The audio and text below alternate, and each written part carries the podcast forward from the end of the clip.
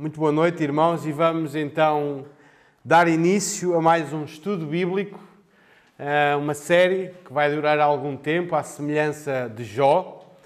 E nós, claro que ao longo dos meses vamos, ter, vamos tendo pausas, eh, mas o, o, o alvo destes próximos meses é estudarmos o livro do Êxodo, livro riquíssimo eh, que tem tanto para nos ensinar e que é fundamental para compreendermos, uh, ou ele vai estabelecer as bases para depois para os profetas, para os salmos, para o Novo Testamento.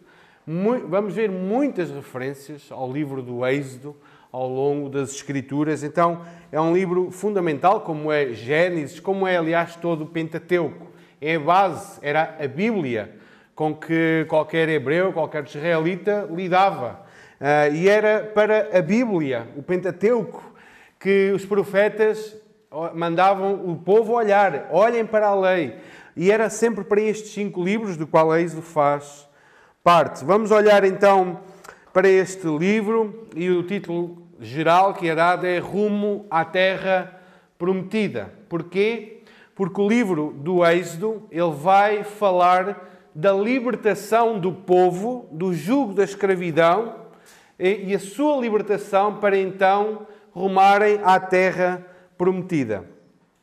O título Êxodo, eh, ele vem da palavra grega, que significa sair, partir, retirada, eh, ou término de carreira. E é um nome ou uma palavra usada na Septuaginta, que traduziu uma, eh, eu penso que foi de Êxodo, se eu não estou enganado, capítulo 19, diz no terceiro mês da saída, e a saída é o êxodos, é uma palavra grega, eh, que se refere à saída do povo, somente. Eh, muitas pessoas têm a ideia que o êxodo fala da peregrinação do povo no deserto. Não. Eh, este livro vai olhar somente para a saída e para a permanência do povo no Monte Sinai. Esta, a estrutura do livro ela é de uma maneira simples. Ela contém três partes, uh, uh, três grandes partes. A primeira delas é do capítulo 1 ao capítulo 18. Temos a saída do povo, ou seja, o poder de Deus, a salvação de Deus. O poder de Deus em libertar o seu povo. Dos capítulos 19 ao capítulo 24, temos aquilo que se chama a lei, ou seja, os princípios de Deus, os mandamentos de Deus para a vida do seu povo.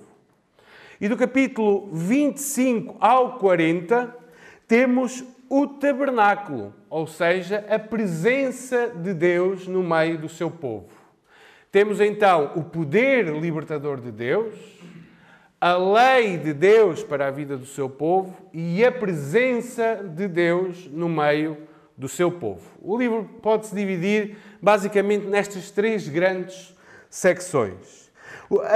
O livro, no contexto histórico, ele aborda o período entre o, mais ou menos entre o ano 1600 até o ano 1300, 1200, não se sabe ao certo, mas ele refere-se desde a morte de José, que estava no Egito, até à partida ou ao estabelecimento do povo no Monte Sinai. Desde o capítulo uh, 1, não do 1, mas a partir da, da chamada de Moisés e da libertação do povo, quando o povo sai efetivamente do Egito, até começar a, a, o relato da peregrinação, o relato da peregrinação só começa em Números 10, 11. Uh, os irmãos, por favor, abram em Números 10, 11.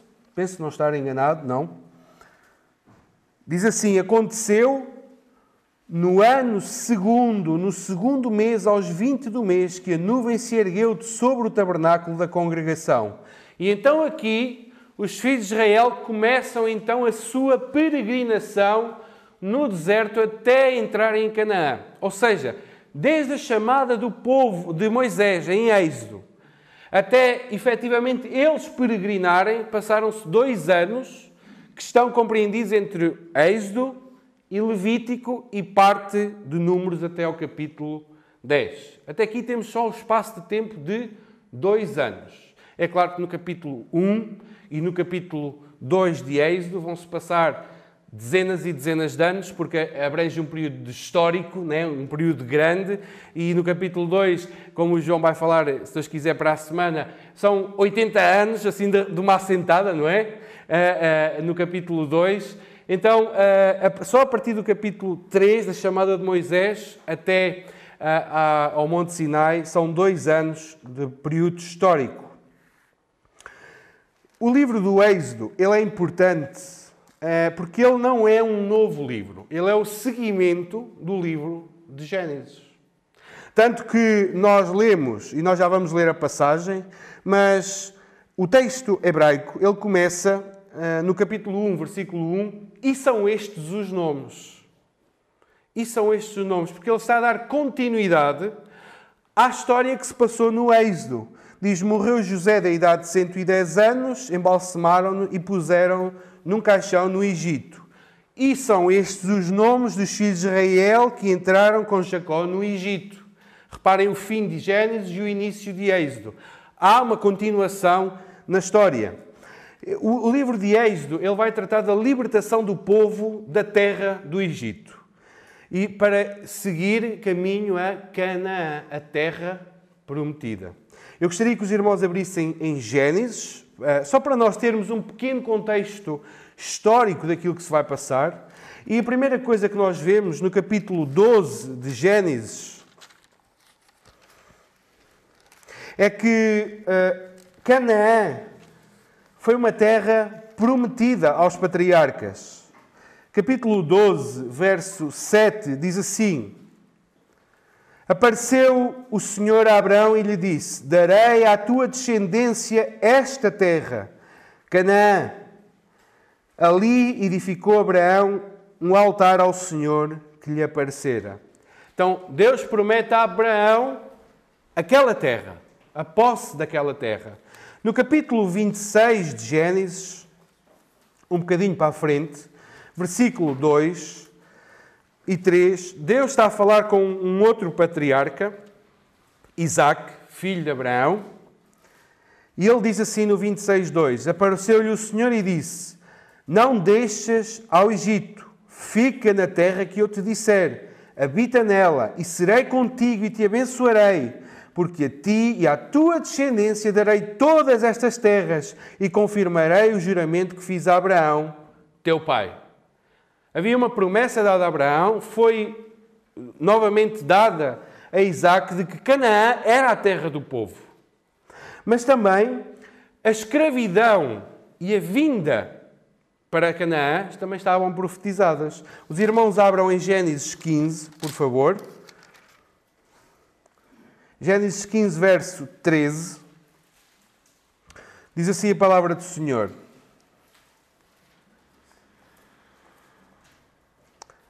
Sabe com certeza que a tua posteridade será peregrina em terra alheia e será reduzida à escravidão e será afligida por quatrocentos anos.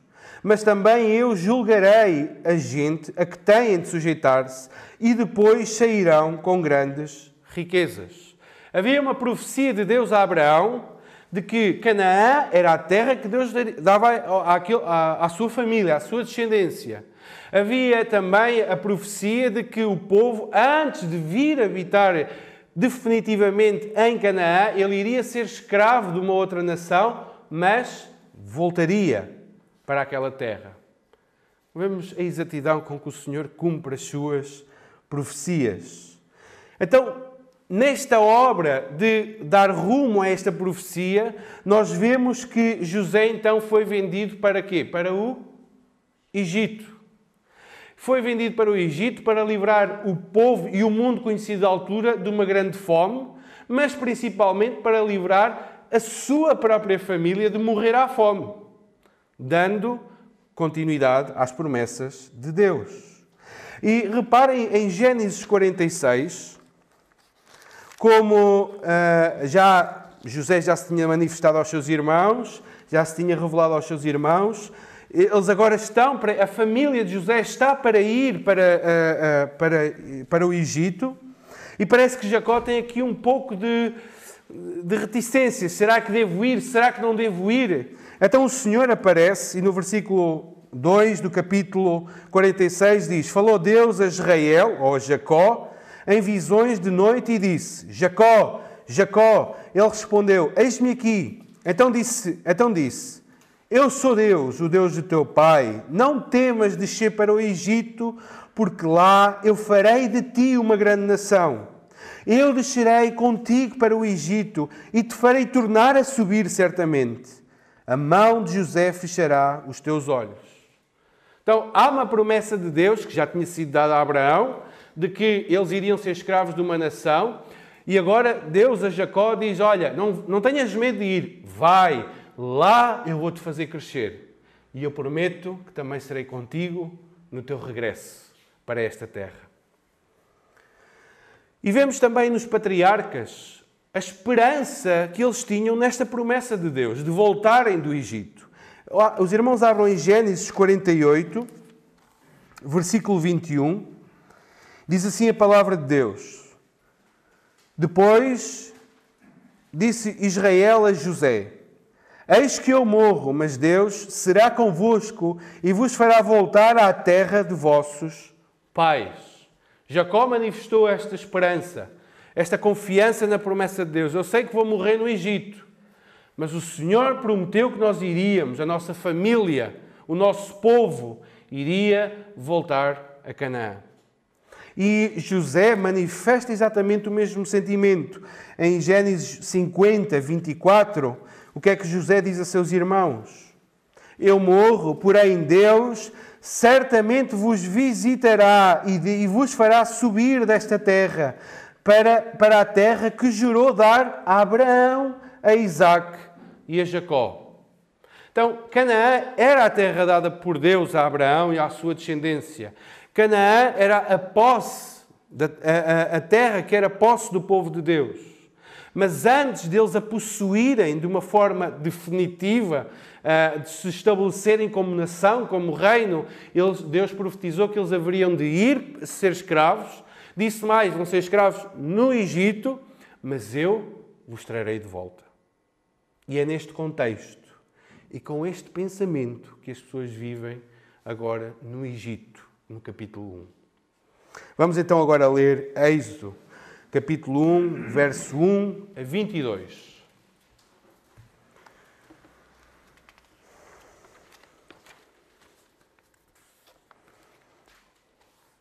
Diz assim a palavra de Deus: São estes os nomes dos filhos de Israel que entraram com Jacó no Egito. Cada um entrou com sua família: Ruben, Simeão, Levi, Judá, Issacar, Zebulon e Benjamim, Dan, Naftali, Gad e Aser.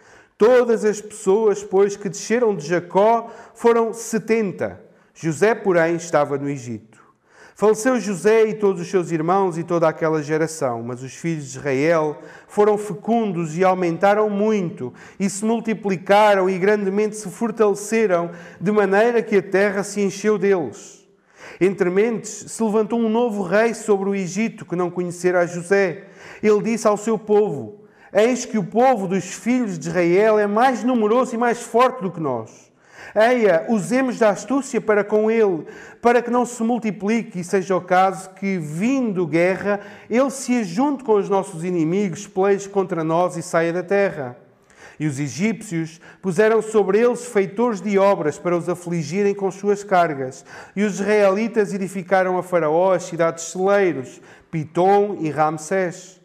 Mas quanto, ao, quanto mais os afligiam, tanto mais se multiplicavam e tanto mais se espalhavam, de maneira que se inquietavam por causa dos filhos de Israel. Então os egípcios, com tirania, faziam servir os filhos de Israel e lhes fizeram amargar a vida com dura servidão, em barro e em tijolos, e com todo o trabalho no campo, com todo o serviço em que na tirania os serviam. O rei do Egito ordenou às parteiras hebreias, das quais chamava, uma se chamava Sifrá e outra Puá, dizendo: quando servirdes de parteira às hebreias, examinai, se for filho, matai-o, se for filha, viva. As parteiras, porém, temeram a Deus e não fizeram como lhes ordenara o rei do Egito. Antes, deixaram viver os meninos. Então o rei do Egito chamou as parteiras e lhes disse: Por que fizestes isso e deixastes viver os meninos? Responderam as parteiras a Faraó: É que as mulheres hebreias não são como as egípcias são vigorosas e antes que lhes chegue a parteira, já deram à luz os seus filhos. E Deus fez bem às parteiras, e o povo aumentou e se tornou muito forte. E porque as parteiras temeram a Deus, ele lhes constituiu família.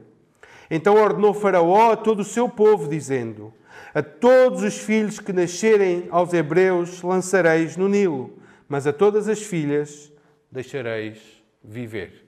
Até aqui a palavra do Senhor. Este é um texto que nos vai dar o contexto para a, narrativa seguinte da libertação de Moisés. E do versículo 1 ao versículo 7, temos aqui algo espetacular. De 70 a milhares. De 70 a milhares. Em condições inimagináveis, o povo cresceu de uma maneira impensável. Sabem que uma população não cresce com muita rapidez, a não ser que nasçam muitos filhos e morram poucos. O que hum, há 100 anos atrás, não é preciso recuar muito na história, era uma raridade, porque nasciam muitos filhos, mas também morriam muitos. Hoje em dia, que a mortalidade infantil eh, está bastante reduzida, graças a Deus, pelo menos em Portugal, eh, eh, quase não morrem crianças desde que nascem. Mas antigamente não era assim. O povo demorava muito tempo a crescer porque morria-se cedo, muitas vezes, muitas crianças morriam. Mas irmãos, aqui está a promessa, se os irmãos se lembram da leitura que fizemos, que Deus deu a Abraão. Eu farei de ti uma grande nação, eu te multiplicarei naquela terra. É aquilo que Deus também disse a Jacó. Eu, eu, eu far-te-ei crescer de sobremaneira naquela terra. Então nós vemos neste, do 1 ao 7 como Deus está a cumprir a sua promessa ao seu povo. E num povo, numa terra estrangeira, não é que eles seriam escravos nessa altura, mas trabalhariam, tinham as suas vidas, mas cresceram de uma maneira que os egípcios não conseguiam crescer. E há aqui três palavras no versículo 7 que são uh, chave.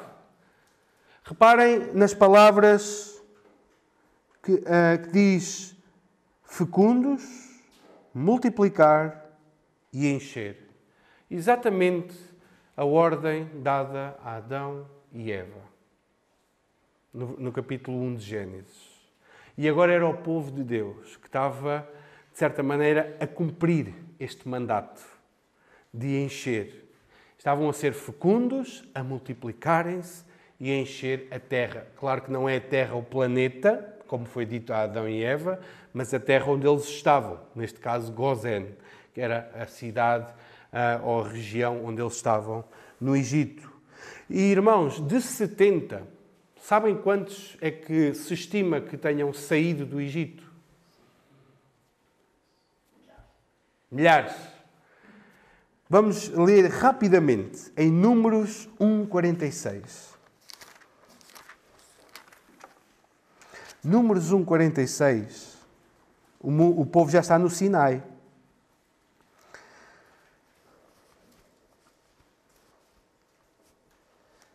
E há aqui um recenseamento dos homens de 20 anos para cima. Homens, só homens, de 20 anos para cima, capazes de ir à guerra. E quantos é que são? Diz no verso 46. 600, 603.550. Só de homens acima dos 20 anos capazes de ir à guerra. Podemos dizer à vontade que cerca de 2 milhões ou 3 milhões de pessoas saíram do Egito. Sabem quantas entraram? 70. Irmãos, isto é espantoso. Ver como Deus opera na vida do seu povo e cumpre as promessas que dá ao seu povo. Deus estava a preparar todas as coisas para libertar o seu povo. E enquanto o homem natural vê as coisas e não percebe o que é que está a acontecer, né? para os egípcios era um problema, os olhos da fé veem a mão de Deus agir poderosamente no cumprimento das suas promessas e desígnios. Vais entrar com poucos, mas são milhares, neste caso milhões, que sairão dali. Do verso 8 ao verso 14, vemos a opressão do inimigo e a bênção de Deus. O texto diz-nos, a partir do capítulo do versículo 8, que entre mentes ou entretanto se levantou um novo rei. E aqui algum esclarecimento. Não necessariamente um novo rei, no sentido morreu um rei, veio outro, mas uma nova dinastia, uma nova família. Pelos dados, eh, pelas datações, o faraó e quem reinava no Egito era um povo chamado Ixos, que era um, uh, um povo semita asiático, que tinha vindo para o Egito e cresceu e com muitas revoltas acabou por tomar conta do Egito. E este povo, de certa maneira, entendeu-se com o povo hebreu porque os dois eram estrangeiros naquela terra. Mas houve uma altura chamada a 18ª dinastia do Egito, chamado o Novo Reino, onde uma família natural do Egito assumiu então o poder, os Ixos tinham sido expulsos, e então este novo rei já não conhecia José, esta nova dinastia já se opôs à família de Jacó, aos hebreus.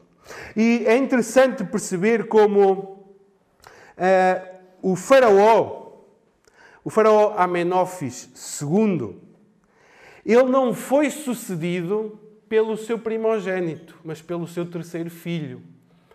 E isto encaixa perfeitamente na narrativa de que quem é que morreu com a décima praga? O primogênito. Não é? E há, algo muito mais interessante. Tutmoses IV, o filho Uh, o filho de Tutmoses IV, que foi esse terceiro filho que herdou, o filho desse, Amenófis III, os irmãos não se preocupem de curar isto, mas ele viveu num tempo de paz e perdeu o domínio na terra de Canaã.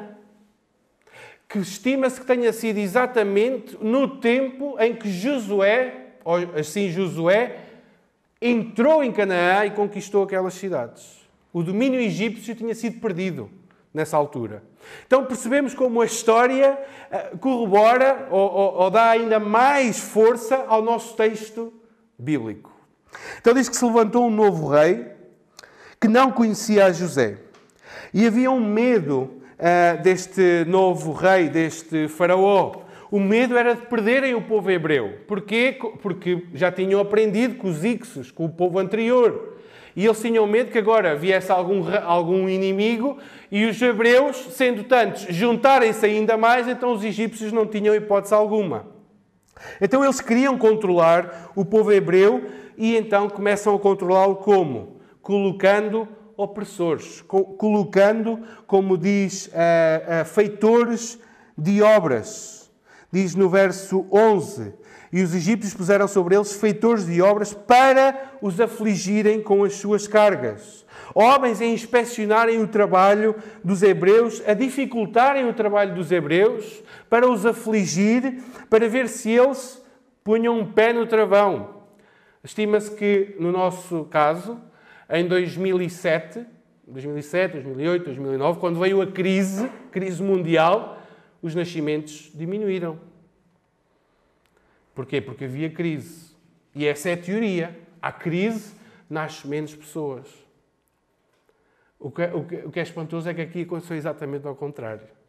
A opressão veio, a dificuldade veio e eles parece que pulavam como pipocas a saltar do tacho. Ninguém os conseguia parar.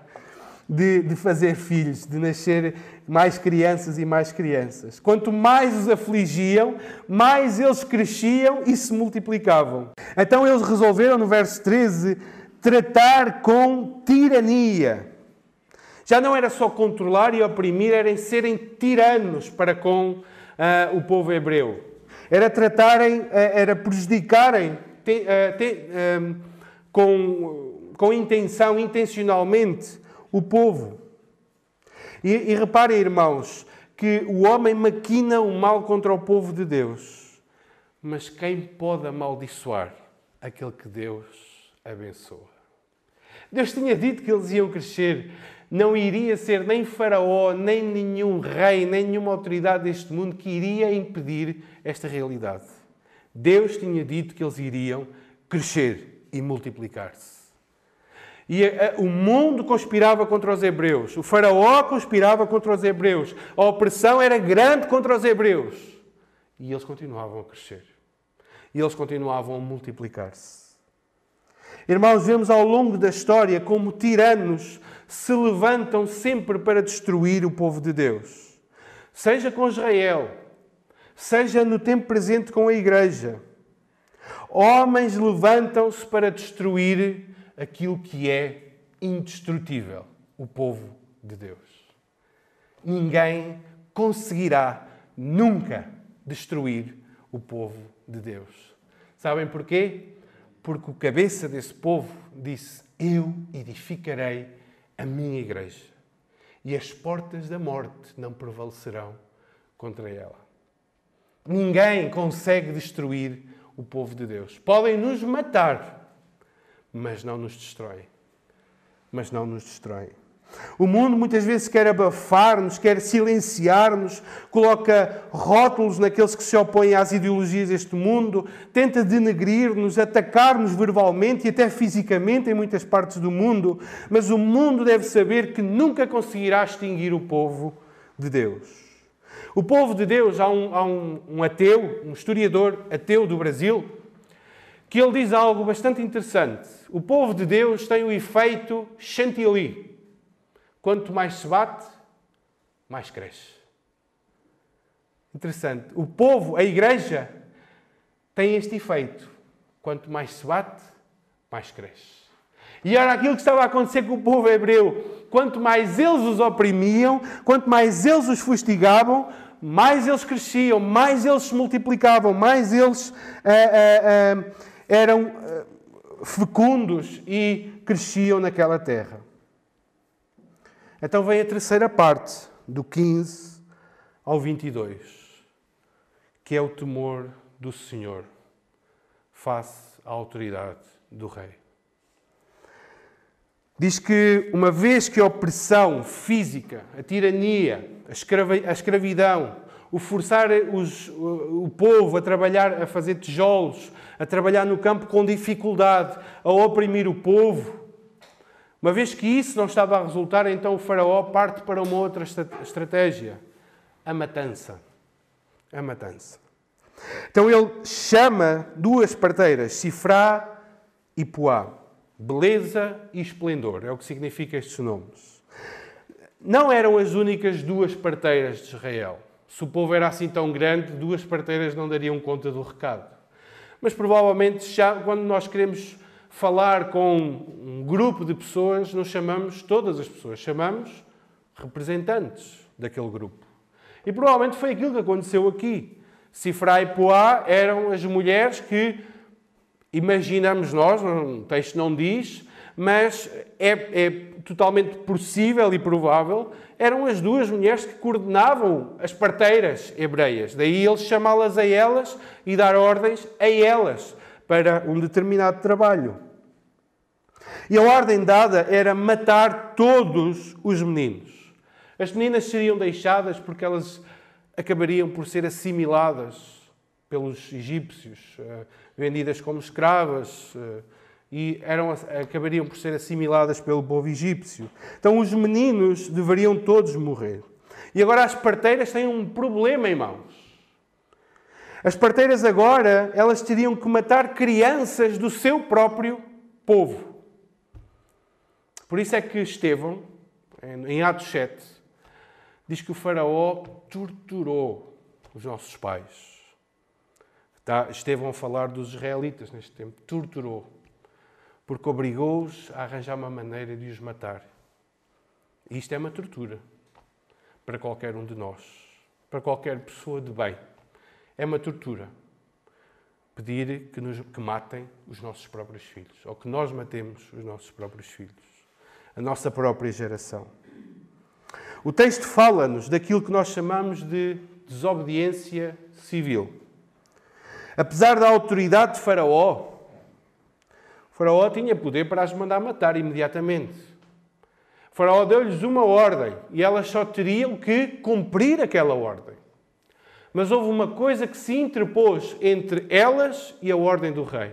E o que é que foi? O que é que diz o nosso texto? As parteiras, verso 17, porém, temeram a Deus e não fizeram como lhes ordenara o rei do Egito. Antes, deixaram viver os meninos. A desobediência delas veio não por rebeldia não por serem insubordinadas, mas exatamente porque temiam a Deus. É que elas desobedeceram ao rei. Então o faraó apercebe-se que a sua ordem não está a ser cumprida, o faraó apercebe-se que elas não estão a fazer aquilo que ele lhes mandou, chama-as e elas dizem algo que nos parece um pouco esquisito, não é? O que é que elas dizem? As mulheres hebreias não são como as egípcias, são vigorosas e antes que lhes chegue a parteira já deram à luz os seus filhos. E existe a ideia que elas mentiram. Parece que elas mentiram. Mas terão necessariamente que ter mentido. Pensemos um pouco. Elas terão que ter mentido. Não bastaria elas terem dado ordens para que as parteiras simplesmente se atrasassem na altura do parto e os filhos nasceriam sem elas lá estarem. É possível. É provável. Sim. O texto nunca critica, não faz menção nenhuma delas terem mentido ao Faraó. O texto só está a dizer que aquilo que elas disseram. Quando a gente chega, os filhos já nasceram. É isso que elas dizem. Elas não têm que ter mentido. O texto não diz, eu, não, eu, eu, eu aceito quem entende que há aqui uma mentira, para, uma mentira que é um valor menor em comparação com salvar uma vida, um valor maior. Eu entendo isso, mas também podemos olhar noutra perspectiva e entender que podem não ter mentido e simplesmente terem dado ordens para que houvesse atrasos e não fossem. Chama, espera duas ou três horas. Quando só chegar, ah, já nasceu. Pronto. Então, temos de ter isto em mente. Mas, seja como for, tenham elas mentido ou não tenham mentido, o ponto aqui, o ponto aqui não foi a mentira, não foi a resposta delas. O ponto aqui foi que as parteiras temeram ao Senhor, como diz o verso 21, e Ele lhes constituiu família. Ele abençoou-as. Não pelaquela frase que elas eram ao Faraó, mas pelo seu temor a Deus em não obedecer ao Faraó, fazendo uma coisa que era contrária à lei, ao mandamento, aos valores, aos padrões de Deus. Deus abençoou estas mulheres exatamente por causa do seu temor a Deus. É como diz em 1 Samuel, não precisam de abrir, 1 Samuel 2,30 diz: Aos que me honram, honrarei, porém aos que me desprezam serão desmerecidos. E honrar a Deus é temer a Deus, é obedecer a Deus quando as autoridades e os mandamentos de Deus entram em conflito. Somos chamados a obedecer a um deles. Muitas vezes não vai ser possível obedecer aos dois. Maior parte das vezes é possível. Mas algumas vezes virá em que não é possível obedecer aos dois. E aí teremos que fazer uma escolha: o temor dos homens ou o temor a Deus. E sabem, irmãos, o Senhor não desampara aqueles que o temem. O Senhor não desampara quem busca fazer a sua vontade, ainda que isso o leve à morte. O Senhor não desampara. Como os amigos de Daniel, por exemplo. Olha, rei, se tu nos quiseres mandar para a fogueira, manda. E se Deus não nos quiser livrar, não nos livre. Mas fica a saber que nós não nos curvamos. Não, eles não sabiam se iam ser libertados ou não. Eles, provavelmente aquilo que eles pensavam era: nós vamos morrer. Mas uma coisa garanto: eu não me prostro das imagens. O temor do Senhor estava acima da autoridade do rei. E hoje, irmãos, o mundo diz-nos e quer forçar-nos a aceitar e a não discordar de temas como o aborto, a eutanásia, a homossexualidade, ideologias de género e etc. E irmãos, nós, nós, crentes no Senhor, temos que estar dispostos a correr os riscos da difamação, do escárnio, da rejeição por anunciarmos o padrão de Deus, os valores de Deus, que são contrários aos valores da sociedade. Numa altura em que falamos tanto, irmãos, de dar bom testemunho, que temos que dar bom testemunho, eu quero fazer a pergunta.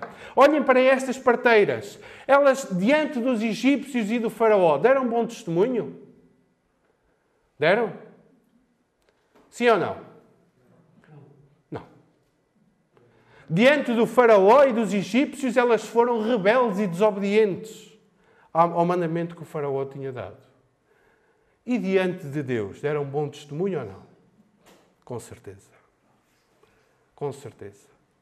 Cuidado para não ficarmos reféns do bom testemunho que o mundo quer que nós tenhamos. Cuidado. Cuidado. O bom testemunho que nós damos, o bom cheiro, é o temor do Senhor. É o temor do Senhor. E, irmãos, uma vez que o Faraó não conseguiu atingir os seus objetivos, então ele faz da matança dos infantes, das crianças, uma campanha nacional. Olhem o verso 22.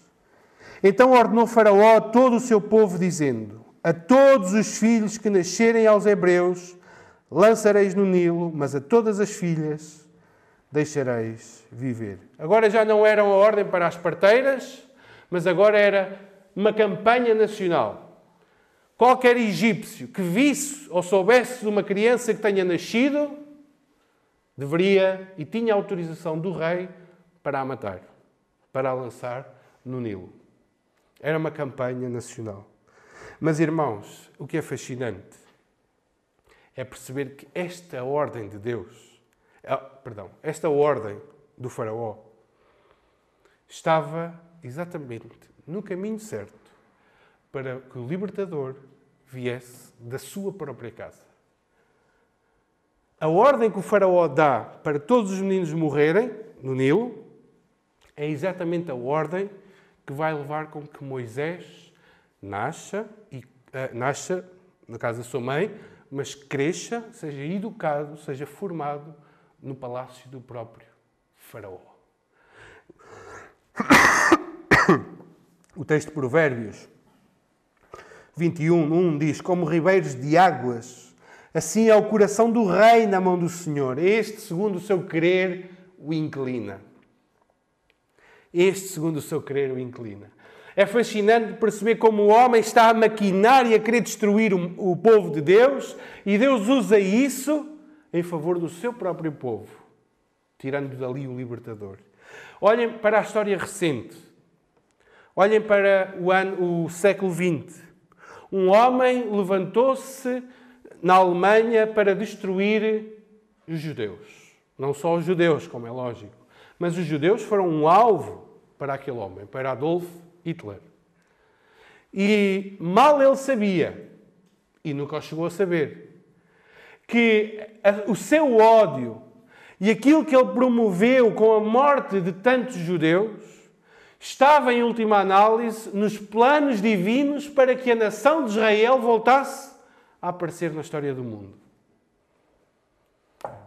O homem pensa que sabe muito, pensa que consegue controlar todas as coisas, mal sabe ele que tantas coisas que ele faz está a cumprir simplesmente os planos de Deus para a história da humanidade.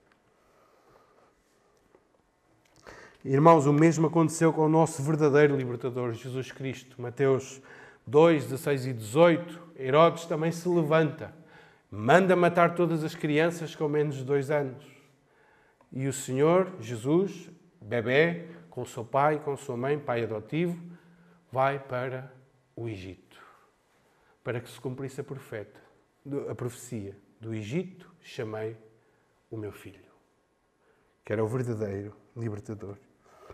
Irmãos, em tempos de opressão, de escravatura, de amargura nacional, lembrem-se que o povo tinha aquelas promessas que Deus deu a Abraão, a Isaac e a Jacó em mente.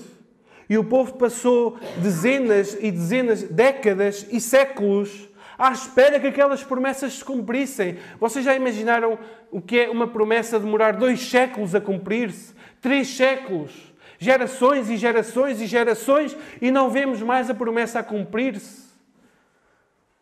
Se estes homens, se este povo olhasse somente com os olhos da carne para as circunstâncias, eles certamente desanimariam. Onde é que está Deus? Deus está em silêncio. Deus não nos vem libertar, Deus não nos vem salvar. Nós estamos cada vez pior, somos escravos no Egito. Mas quando se olha com os olhos da fé, quando se olha com os olhos da fé, vemos então coisas diferentes. Vemos o povo a crescer, as promessas de Deus a tomarem forma e então Deus a preparar as coisas para libertar efetivamente o seu povo com poder. Confiemos, irmãos, no Senhor, mesmo em tempos obscuros. Mesmo em tempos obscuros. Não coloquemos os nossos olhos neste mundo, nas circunstâncias deste mundo. Coloquemos os nossos olhos naquele que prometeu porque aquele que prometeu é fiel e cumprirá tudo aquilo que prometeu. Este povo estava em agonia, mas continuava a ser abençoado por Deus. E Deus acabaria por libertar este povo. Nós hoje podemos viver também momentos difíceis, muito difíceis na nossa vida. Não só a nível de saúde, mas a níveis económicos, a níveis sociais. Nós estamos a passar por um momento muito difícil na história da humanidade. Os contactos. Nós estamos privados do contacto humano, das relações interpessoais. Mas, irmãos, não coloquemos os nossos olhos nas circunstâncias. Coloquemos os nossos olhos naquele que prometeu e disse: Nunca te deixarei, nem jamais te desampararei. Olhemos para aquele que disse: Eis que estou convosco todos os dias até à consumação dos séculos. O povo podia esperar a libertação de Deus, viria e veio. E sabemos também, irmãos, que por muitas dificuldades que passemos neste mundo, o Senhor prometeu que um dia voltaria para nos buscar. E Ele há de voltar. Que o Senhor nos abençoe.